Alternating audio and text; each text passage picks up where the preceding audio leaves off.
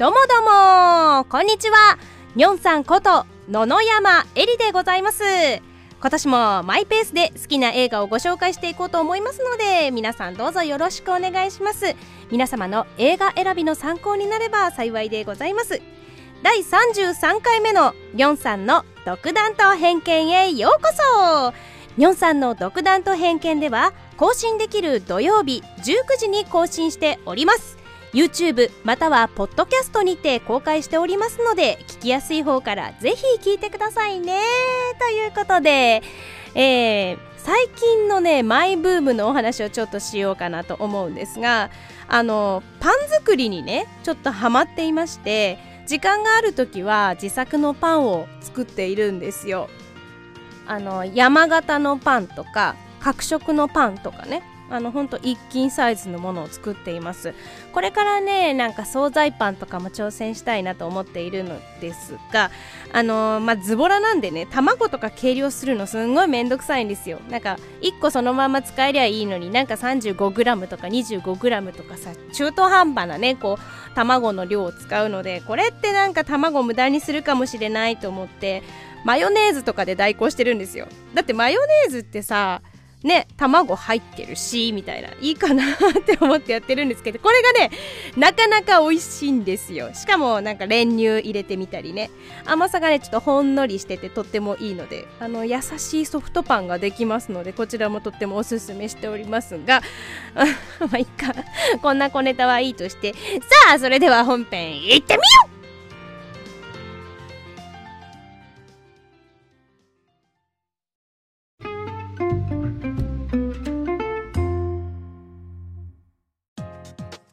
はい今回ご紹介する映画はですねラストナイト・イン・奏法という作品でございます。60年代の音楽と文化がね好きな人にはぜひぜひ見ていただきたい作品なんですね。エドガー・ライト監督作品であのこの監督は結構いつも低予算ながらすごい評価の高い作品を作り出すっていう、まあ、天才なんですよね。特徴としましてはですねあの有名作品のオマージュなんかを使いまくる傾向があると思っております。音楽の使い方なんかもとっても上手でなんだろう見せ方の工夫がねとってもなんかいいなって思っている監督さんです。ではでは映画の簡単なご紹介からしてまいりましょう。2021年のイギリス映画でございます。ジャンルは何だろう？サイコロジカルホラーになるのかな？まあホラーうん。あのサイコロジカルホラーっていうのはこう精神的なところから攻めてくるみたいなことのホラー映画なのでまあジャンルで言うならサイコロジカルなのかなと思います。はい。ではあらすじをご紹介していきましょう。舞台はロンドンでございます。ファッションデザイナーを夢見てロンドンの双方にあるデザイン学校に入学したエロイーズ通称エリーと呼ばれております。なんかすごい親近感。まあいいや。だけどあの寮で仲間たちと馴染めずにアパートを借りて一人暮らしをすることにするんですね。やがて彼女は夢の中で60年代の双方で歌手を目指す女性サンディと出会うんです。寝るたびに彼女は夢に現れてそれに影響されたエリーもだんだんサンディの真似をしていくようになるんですね。しかしそんなある日夢なのか現実なのかわからなくなっていってしまうんですね。物語はここから大きく動いていきます。という感じのあらすじになっております。あのー、この映画にとどまらずですねエドガー監督の得意分野ジャンルのごちゃ混ぜ攻撃が見どころの一つだと思っております。あのさっきも言ったようにジャンルがうーんなんだろうって思っちゃうぐらいサイコスリラーのようでオカルト映画のようでなんかタイムトリップ系のようでみたいな。なんじゃこりゃみたいな。そんなごちゃ混ぜ状態になっております。だけどこのエドガー監督のすごいところっていうのはそれでうまーくこう視聴者を引き込んでいくところ。あの飽きさせるシーンとか中だるみみたいのも全くなくてずっとこう作品の世界観に飲み込まれながら見れるっていうのが特徴だと思います。あの実はこの監督さんっていうのは女性を主人公にした作品って多分これが初めてであの内向的なオタク男子っていうのをね常に主人公にしていたと思うんですよ私が知ってる限りでは。だからエリーも内向的なオタク女子ではあるんですけども60年代のファッションとか、まあ、文化とかにハマっているっていうねオタクっていう意味なんですけどまああの今後ねご紹介しようとしてたゾンビ映画の監督もあのこの監督がやっておりましてまあなんだろう、まあ、そのねゾンビ映画も冴えないオタクの男子のね映画なのでね。まあこれもなんかもう、アホらしくてすごい好きなんですけど、まあ、いつかご紹介しようと思います。あのオマージュがね好きってちょっと言ったんですけども例えばインフェルノっていうね名前のバーが作品で登場してくるんですけどその看板にはあのダリオ・アルジェント監督のホラー映画「インフェルノ」と同じフォントをね使っていたりとかするんですよ。あの細かすぎるオマージュなんですけど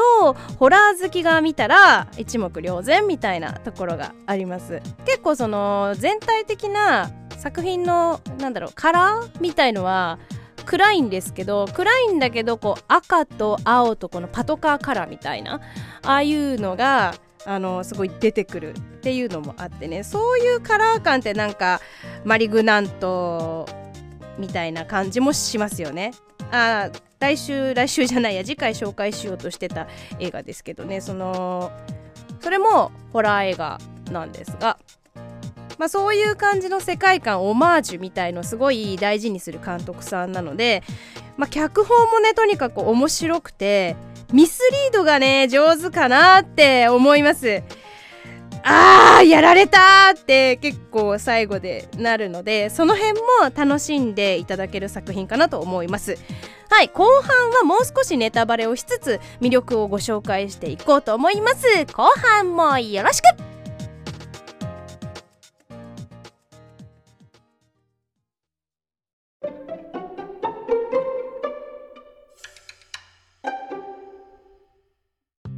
後半ではもう少しネタバレをしつつまあもう完全にネタバレするのはやめようかなと思いながら映画をご紹介していこうと思っております。あのね映画の冒頭のシーンでですねエリーがお手製の紙、まあ、新聞紙かな？新聞紙のドレスを着て踊ってるんですよ、まあ、そのデザイナーの卵ってこともあって自分でデザインした服を着てるんですがその新聞紙のドレスがねすごいよくできてるの。クオリティが高いしあんなに踊っても破れないしっていうさすごい突っ込みたくなるドレスがあるんですよ。でそのオマージュの話もちょっとしましたけどティファニーで朝食をのあのオードリー・ヘップバーのポスターが貼ってあるんですよねそういうのもね結構意識されてるんじゃないかなと思っておりますそのロンドンの学校に入学が決まった時に荷造りをしているエリーなんですけどおばあちゃんに「靴下の替えがいるわね」って言われてさ引き出しを出してきて、まあ、靴下が入ってる引き出しをねそれをスーツケースにガバって全部入れんの。うわ。このズボラ感。なんだろう。すごい共感するみたいなところありますけどね。うんそういうガサツな感じもなんかいいなって思います。でですねあのこの映画のポイントをちょっとおさらいしていこうかなと思います60年代のロンドンの幻想的な雰囲気とか音楽の使い方とかね。あと正反対の存在であるサンディとこのエリーのやり取りっていうのがめちゃくちゃ面白いと思っています。サンディと顔なし男たちっていうなんかねそうのっぺらぼうみたいな男たちが出てくるんですけどこの正体っていうのも驚くべきものだしね。まあそしてラストシーン。これがもうもうもうもうもう裏切られるポイントではないでしょうかということなんですね。まあこの辺が見どころポイントかな。あのねなんかタイムリープ系なんかなと思って見ていたらあれあ待って待って待ってちょっと様子がおかしいぞってなってあれ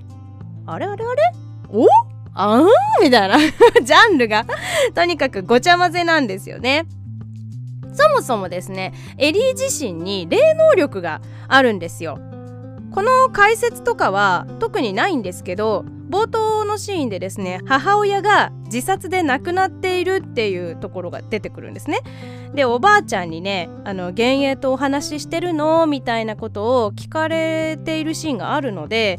まあこれを見るに察するにですね彼女は幽霊とお話しできるんじゃないかなっていう予想をしておりますであの鏡にね母親が何回か映り込むシーンがあるのでなんだろうこの母親が登場してくるシーンっていうのも意味がありそうですよね。うん、でですね話は進んで寮生活に馴染めなくて一人暮らしを始めてしまったその部屋にですね60年代にサンディという女性が住んでいたわけなんですそのサンディとエリーはエリーのね霊能力によってつながっちゃうわけなんですよでもサンディっていう存在はエリーとは性格も何もかも正反対ですっごい自信が満ち溢れる女性で魅力的でまあそれがエリーにとっては憧れの存在みたいな感じになっていくんですね。で毎晩眠りにつくと60年代のロンドンにタイムスリップしてサンディの人生を追体験していくんですよ。ね、だがしかしですよ。だがしかしそのサンディの身に起こったことが次第にエリーのいる現実世界にも侵食していくっていうところがちょっと恐怖なのかなっていうね。うん。だからホラーっていうよりも闇？闇を見せられてるような映画なんですよ。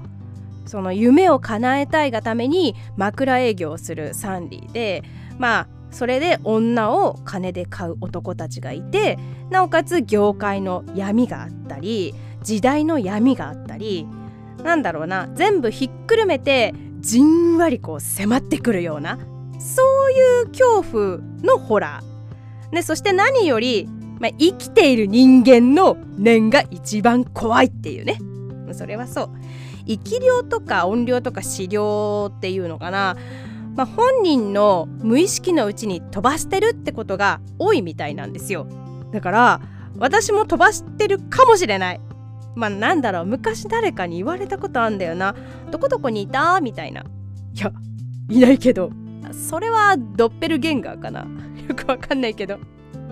60年代にね最初にエリーがトリップするところの鏡のシーン。これ。これがねほんと素晴らしいんですよ。カメラワークもすごい魅力的だし2人の立ち位置がこうコロコロコロコロ変わるんですよ。その変わるところもすごいナチュラルだしその男性側は変わってないから女性だけがこう入れ替わってるんですけど全然つなぎ目とか分かんないぐらいナチュラルだしね。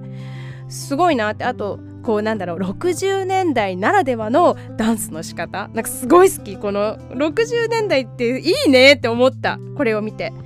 でさっき言ったこのホラー要素としてはこののっぺらぼうのスーツ姿の男たちなんですよ。まあ、ゾンビのようなね幽霊なんですけど、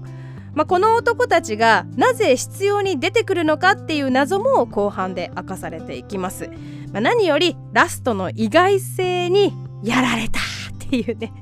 感じにはなります。確か今なら Amazon プライムビデオとかにありますのであの未鑑賞の方はねぜひぜひ見てください。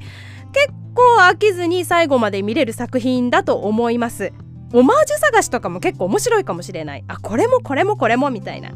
だから映画の楽しみ方って人それぞれだなって思うんですよ。なのでなんかこういう楽しみ方もあるよみたいなあったら教えてもらえると嬉しいです。ということで今回はラストナイト・イン・奏法という映画をご紹介いたしました。不思議な世界にあなたも飛び込んでみませんか？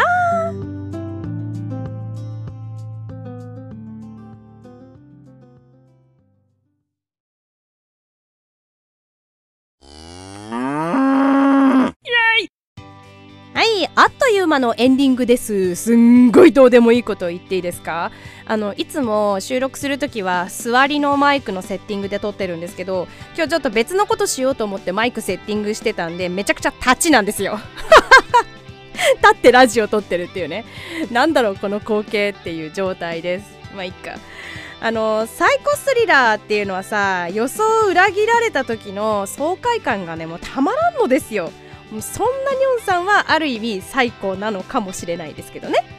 はい。今回もお付き合いどうもありがとうございました。なんとなく聞いてみたって方もいつも聞いてくださっている方も最後まで本当にありがとうございました。よかったらチャンネル登録といいねボタンを押していただけるととっても励みになります。はい。はい。それではまた次回の更新までのお別れでございます。お相手はにょんさんこと野々山えりでした。またね